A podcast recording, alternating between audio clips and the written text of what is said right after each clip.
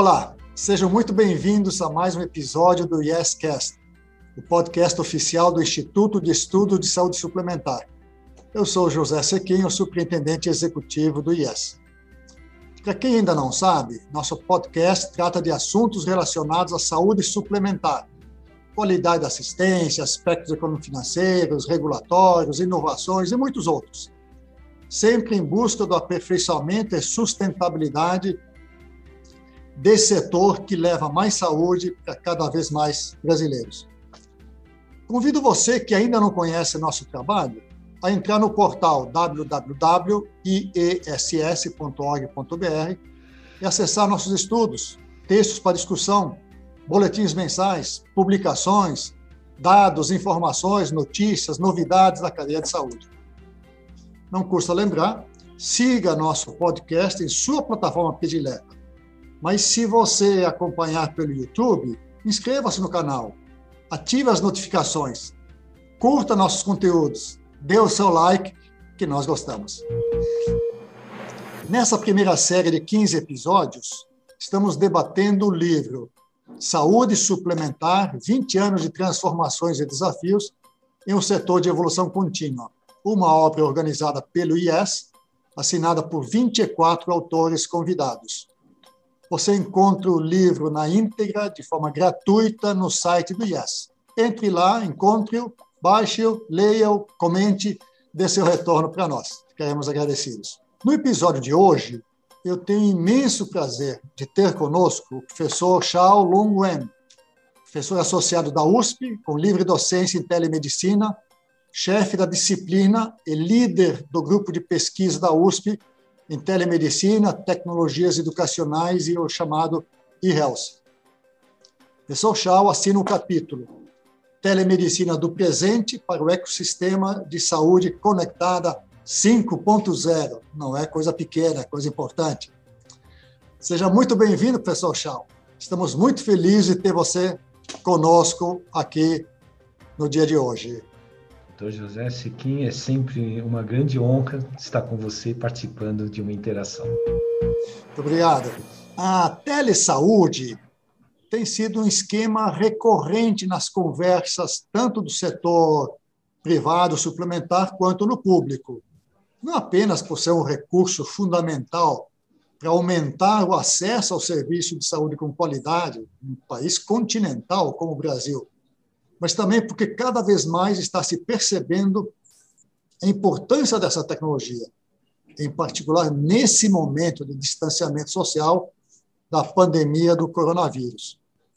Em março do ano passado, o Conselho Federal de Medicina enviou nota ao Ministério da, da Saúde reconhecendo que uh, esse instrumento podia ser utilizado de forma limitada, ainda bastante tímida, essa autorização. Veio depois a lei que ampliou o, o espaço, mas que também é de uma regulação provisória. A tele vem sendo muito utilizada nessa pandemia, e por isso muitas pessoas acham que esse recurso seja recente, seja desenvolvido agora, nesse ano e pouco de pandemia.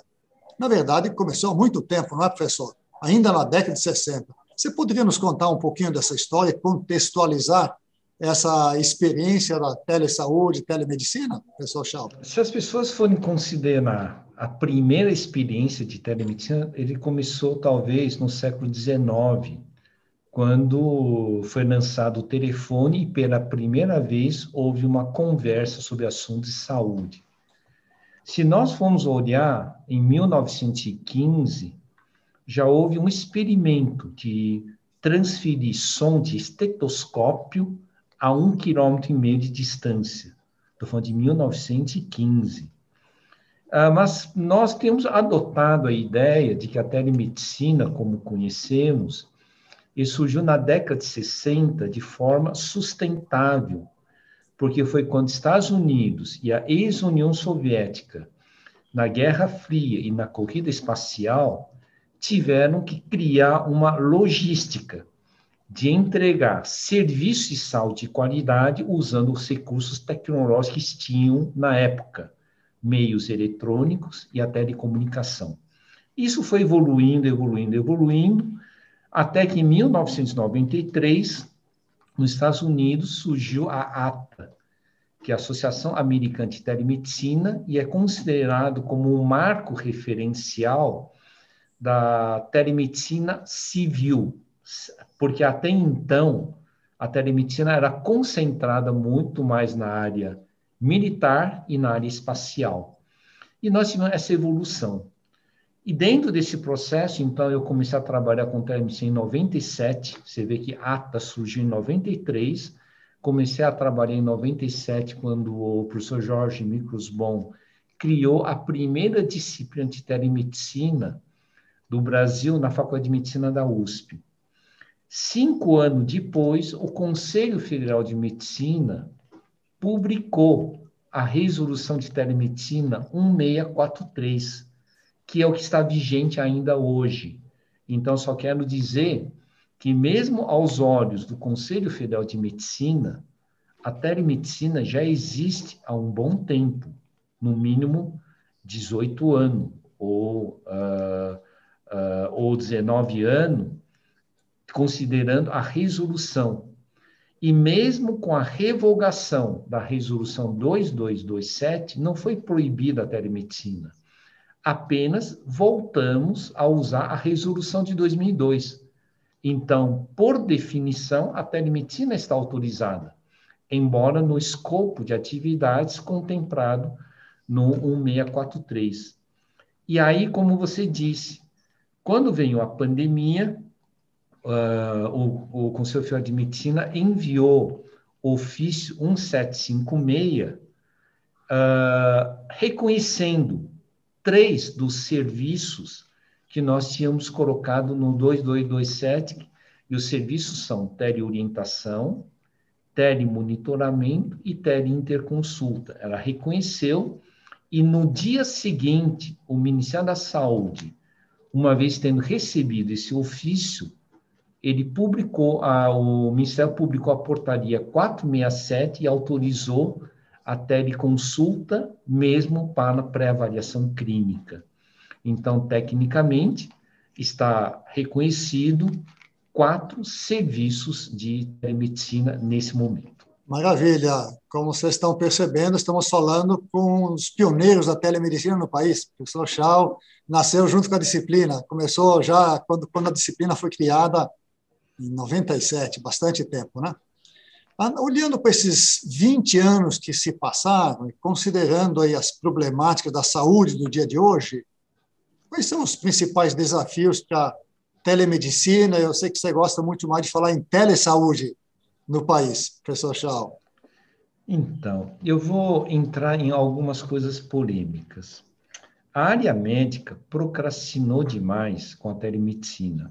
Tá? Então, só para lembrar que em 2005 eu participei do primeiro grande projeto de telemedicina induzido pelo CNPq. Tá? Naquela época, a Faculdade de Medicina da USP uh, ganhou uh, o edital, formando um consórcio. Então, telemedicina, o grande projeto governamental já começou em 2005. Em, no, em 2007, em decorrência desse projeto, nós começamos a construir o que é chamado hoje de Programa Telesaúde Brasil Redes. Só que na época que nós estávamos escrevendo o projeto, ele se chamava Projeto de Telemática em Apoio à Atenção Primária. Bom, o que eu estou querendo dizer? Sempre existiu a telemedicina, sempre houve um trabalho de fomento, porém, nunca houve um trabalho sistemático no, na inserção desse recurso dentro do praxis médico. E hoje eu acho que o grande desafio é a educação.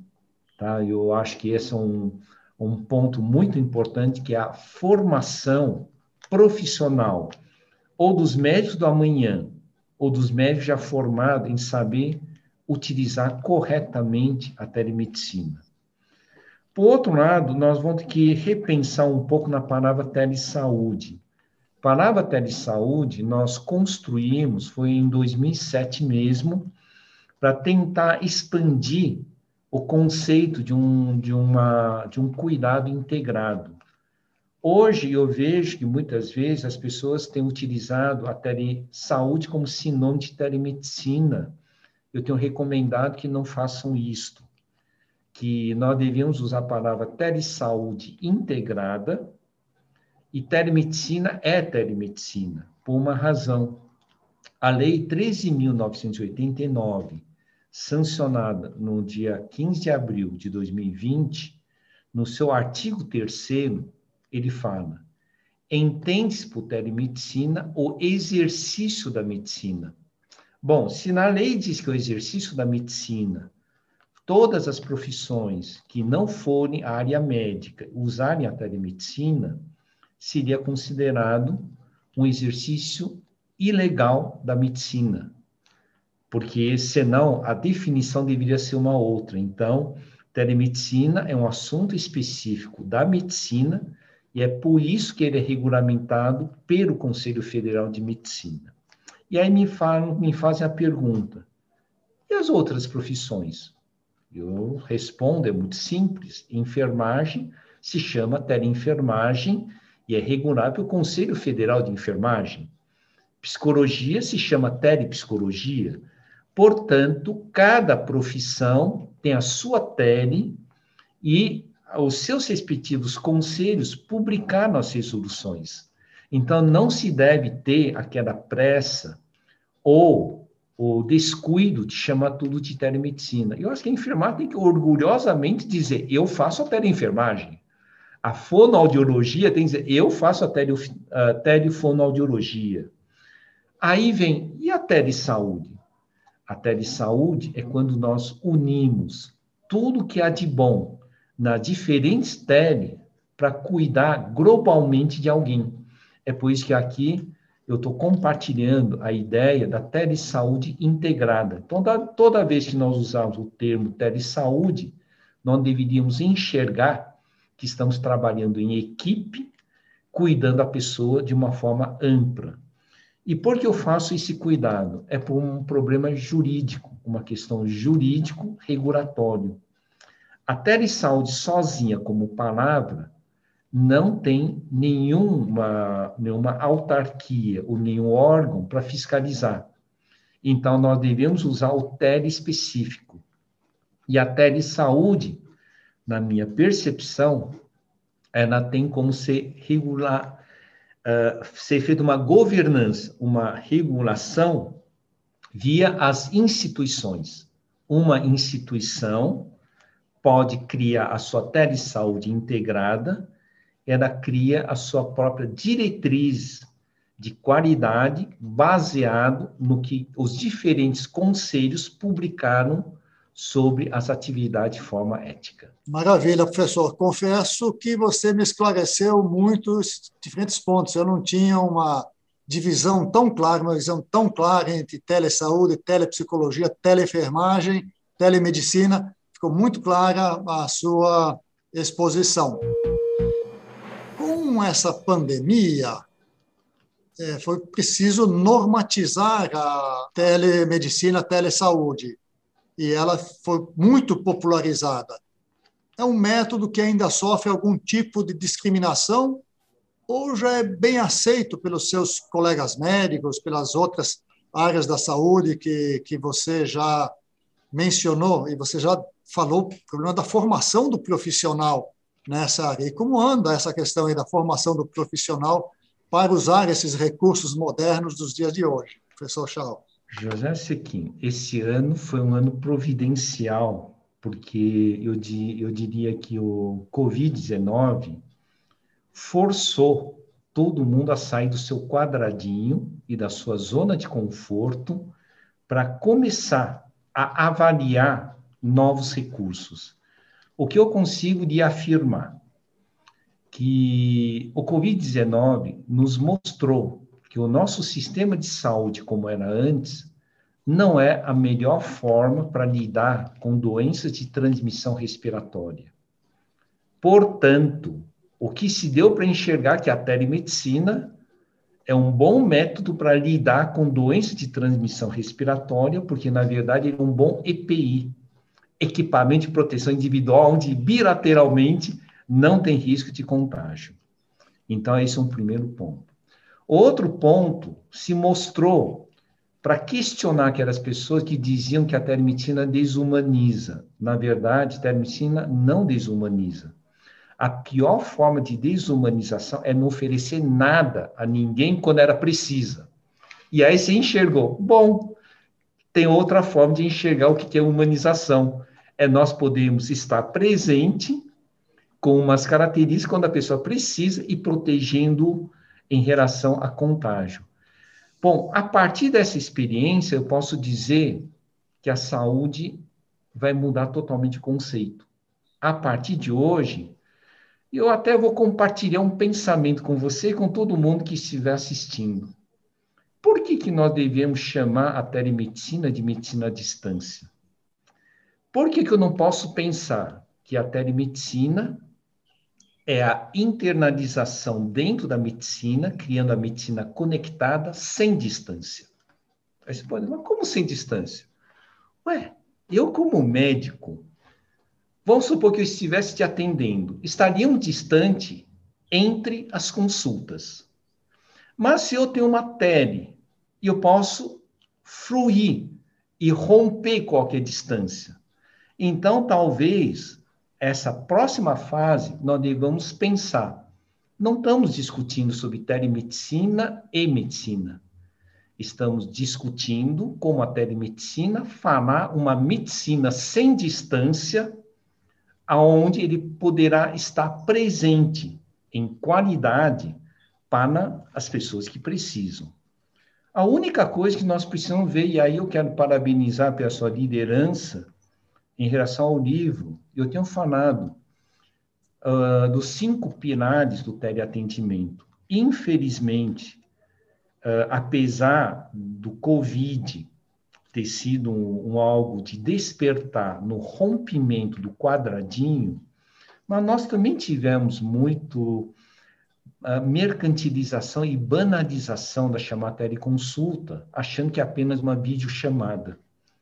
E nesse livro, nós temos chamado fundamentos, os cinco pilares do fundamento de um teleatendimento, aonde se organiza metodologicamente o que é um atendimento formal.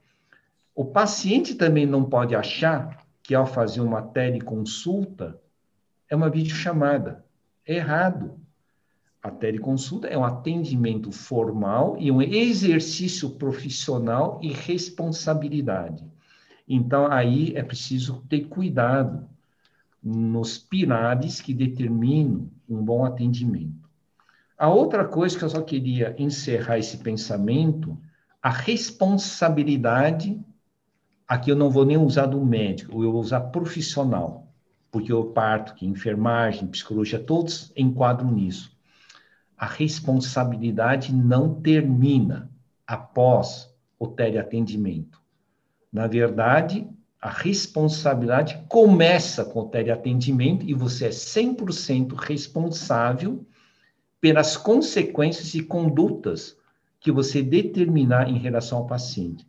Ao entender isto, então eu compartilho com vocês a expressão telemedicina responsável, e telesaúde responsável, e aí eu até recomendo que reflitam sobre os cinco pilares determinantes de um teleatendimento de qualidade. Muito bem, muito, muito claro, professor Chau. Eu até quero crer que nesse período em que se correu para utilizar essa alternativa porque a outra não estava disponível, muita gente deve ter utilizado de forma não tão responsável, seguindo esses pilares que você muito bem aponta e, e recomenda. Quando chegarmos a isso, teremos sim a medicina sem distância, né? sem, sem os riscos da, da, de estar perto, de um transmitir qualquer coisa para os outros. Tomara que cheguemos lá muito rapidamente. Bem, diferentes entidades do setor têm travado uma campanha para uma melhor regulamentação dos serviços em saúde. Essa que existe hoje é uma lei, é boa, mas ela tem prazo de validade. Terminada a pandemia, ela deixa de valer. E também não temos ainda, até onde eu saiba, uma substituta por, pelo Conselho Federal de, de Medicina. O que é que falta? Que perspectivas temos pela frente quanto a completar e termos uma regulamentação de fato robusta, que não seja transitória, não vou dizer permanente, porque nada é permanente nesse mundo, nesse universo, né? Mas que dure por algum tempo, que não seja apenas durante um período de pandemias. Professor, queria lhe ouvir sobre isso. Bom, a primeira coisa, só queria dizer que a lei era é uma lei genérica, ela não caracteriza nenhum aspecto de tipo de serviço de telemedicina. Ela apenas diz que existe, que é equivalente ao presencial e, e tem que seguir o código de ética médica. Então, ela é genérica. Quem regulamenta o tipo de serviço que é contemplado pela telemedicina hoje são o ofício 1756 e a portaria 467 do Ministério da Saúde, inclusive relativo à questão da prescrição eletrônica e do uso do certificado digital. Hum. Então, isso eu quero caracterizar. A outra coisa, o Conselho Federal de Medicina está trabalhando na nova resolução, que, na verdade, é um aprimoramento da resolução 2227, juntando com as contribuições mais de 3 mil contribuições que foram enviadas para o Conselho a partir do momento da revogação, então existe isso uh, caminhando. Eu só gostaria também de, de compartilhar mais uma coisa.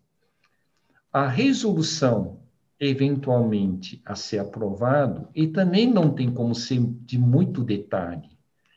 E as pessoas me perguntam, mas por quê? Porque as diferentes especialidades médicas tem características diferentes. Exemplo, a telepropedêutica psiquiátrica é diferente da dermatológica, que diferente da oftalmológica, que diferente da cirúrgica. Então, aqui eu abro um pensamento independente da resolução, nós temos que fortalecer o desenvolvimento das diretrizes e boas práticas. Cada área seja especialidade médica, ou seja, profissões de saúde, precisam criar as suas diretrizes e boas práticas visando a garantir segurança em relação ao atendimento ao paciente e criar um norte de como capacitar os profissionais a usarem esses recursos tecnológicos.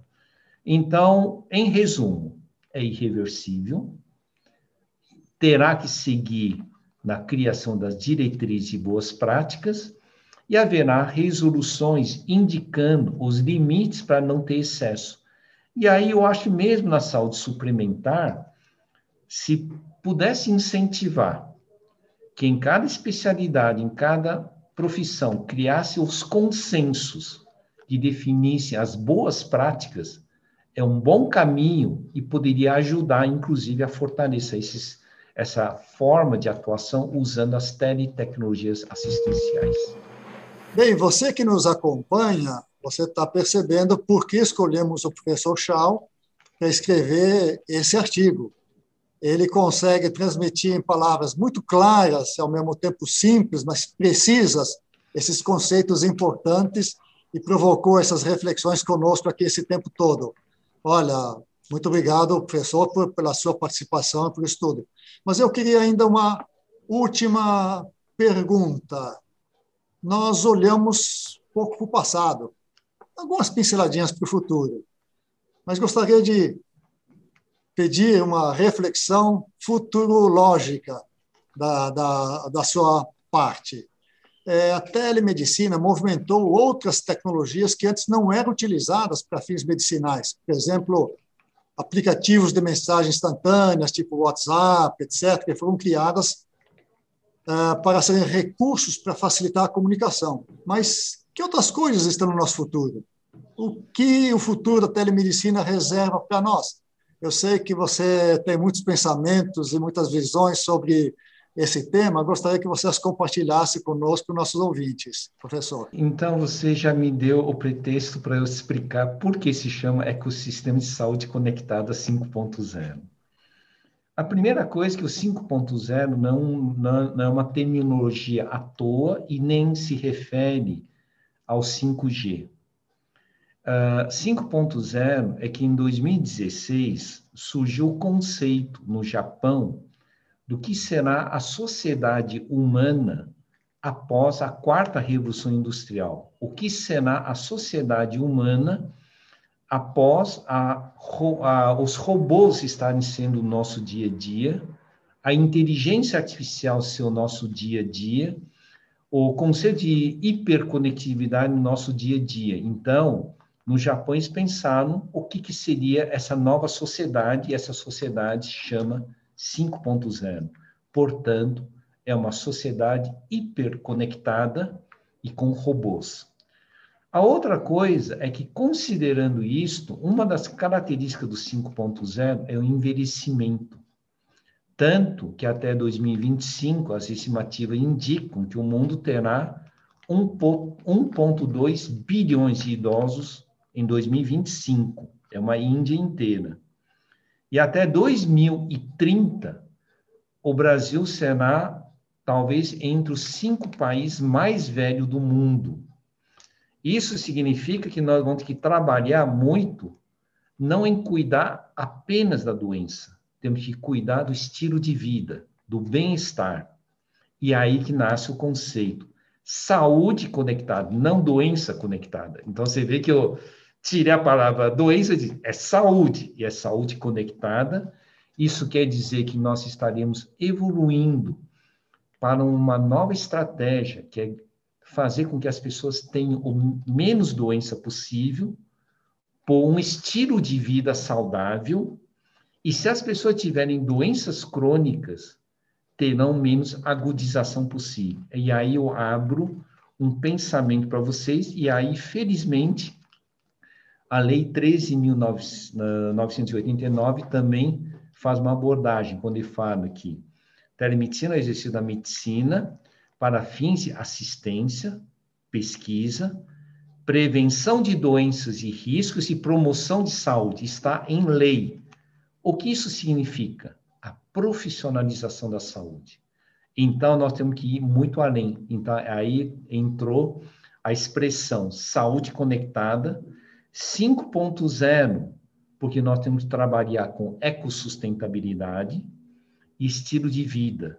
E é muito provável que até 2030 nós usaremos muito a robótica como telepresença, como um tipo de teletransporte do profissional até a casa da pessoa ou até as instituições para fazerem cuidados mais humanizados e mais eficientes.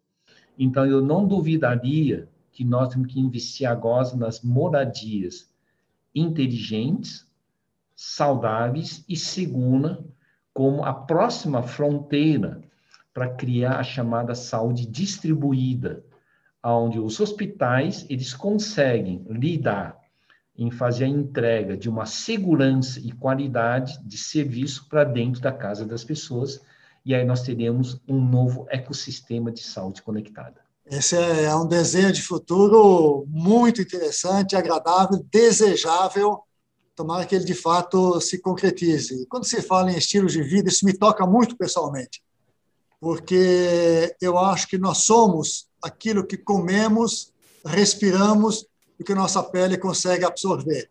Isso que vai determinar a nossa saúde ou nossa doença, nosso envelhecimento saudável, nosso envelhecimento ruim, etc.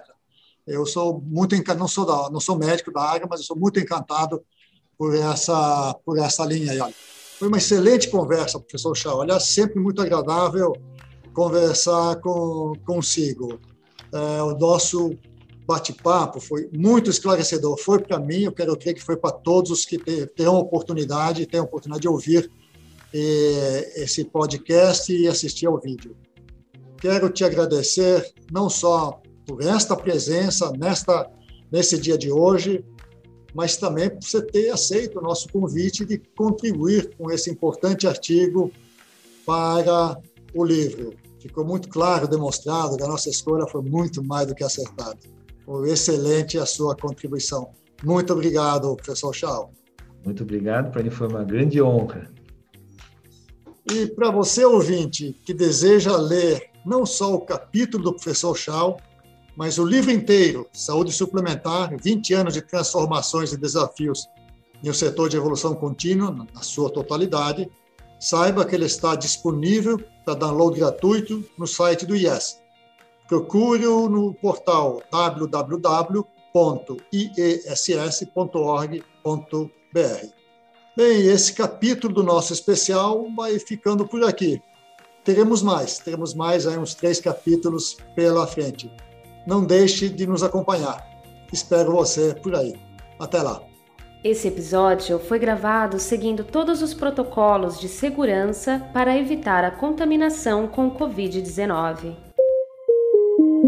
YesCast é uma produção da Letra Certa, inteligência em comunicação.